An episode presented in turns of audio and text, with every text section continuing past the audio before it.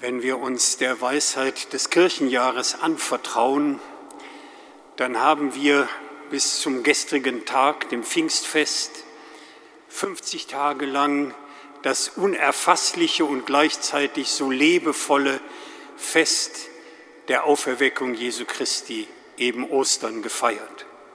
Und das Pfingstfest mit dem gestrigen Tag seinen großen liturgischen festlichen Abschluss gefunden hat. Das heißt, dass wir jetzt auch in die Wirklichkeit des Alltags zurückgehen und dieser Alltag uns immer wieder auch begegnen lässt, diesen Fragen, wie geht das eigentlich in der Wirklichkeit dieses Lebens und der Alltäglichkeiten, diese Kraft des Glaubens zu leben.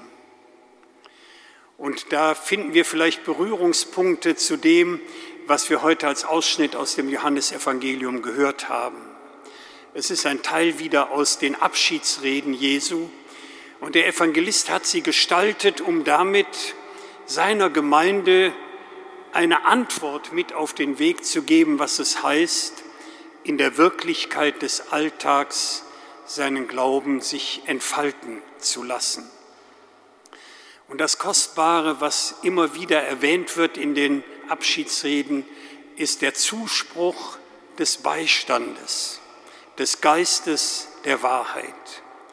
Und der Geist der Wahrheit ist eine Umschreibung für die Wirklichkeit Gottes selber unter den Menschen. Und dass diese Wirklichkeit Gottes für uns ein Beistand ist im Wachsen und im Reifen unseres eigenen Lebens. Bei dem Wort Beistand ist eben beides gesagt. Einmal der Stand, das, was wir in unserem eigenen Leben zusammenbringen, was wir in unsere Verantwortung nehmen, was durch uns aufleben kann. Und da sind wir uns gewiss, dass wir manchmal in große Größen unseres Lebens hineinkommen aber manchmal eben auch Abgründe spüren, an denen wir uns in der Begrenzung kaum selber halten können. Und da dann zu wissen, wo wir in der Wirklichkeit unseres Lebens unseren eigenen Stand und auch Standpunkt finden müssen, da ist uns dieser Geist der Wahrheit, diese Wirklichkeit Gottes an die Seite gegeben. Sie löst nicht all das, was uns bewegt, aber sie ist eine beständig treue, mitgehende Wahrheit der Wirklichkeit Gottes selber. Und dann fragen wir uns natürlich, wie kommen wir in diesen Bezug und in dieses Vertrauen auf diese göttliche Gegenwart? Und dann sagt das Evangelium, dieser Geist der Wahrheit legt erst einmal Zeugnis ab für Jesus für den Christus, den auferstandenen Herrn. Und damit wird uns deutlich gemacht, wir müssen unseren Glauben und unsere Zuwendung zu Gott nicht in uns selber allein erfinden, sondern in der Gestalt des Jesus von Nazareth, den wir als Christus bekennen, ist uns etwas mit auf den Weg gegeben, was uns diesem Beistand greifbarer und lebensnah in der Gestalt eines Menschen erfahren lässt.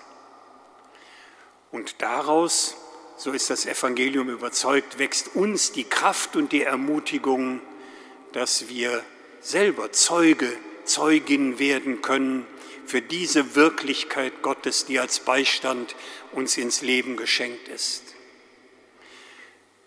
Der kritische Betrachtungspunkt, der dann von dem Ausschluss aus der Synagoge spricht, ist dem zeitlichen des Johannesevangeliums geschuldet, indem es eben die Auseinandersetzung gab zwischen der größeren jüdischen Synagogengemeinde und der kleineren, nach wie vor sich jüdisch verstehenden Gemeinschaft derer, die Jesus als den Messias und Christus bekennen.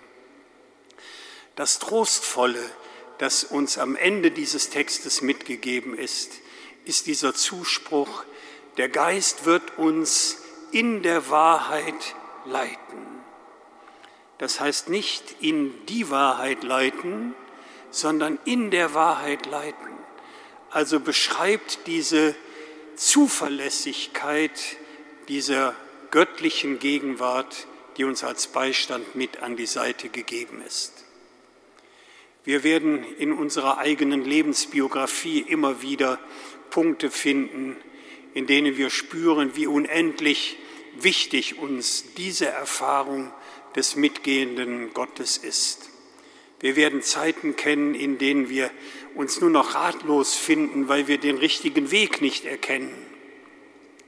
Und für mich selber ist es so wichtig geworden, an eine Leerstelle dann zu denken, eben einen Raum zu lassen, der uns zumutet, nicht zu wissen, wie es im Augenblick weitergeht, aber darauf zu vertrauen, dass gerade in diese Offenbarung der menschlichen Leerstelle sich der Geist zu erkennen geben kann und dass wir darauf vertrauen dürfen, dass selbst in dieser Unfassbarkeit einer solchen umwandelnden Leerstelle dieser Beistand, die Treue der göttlichen Wirklichkeit sich uns niemals entzieht.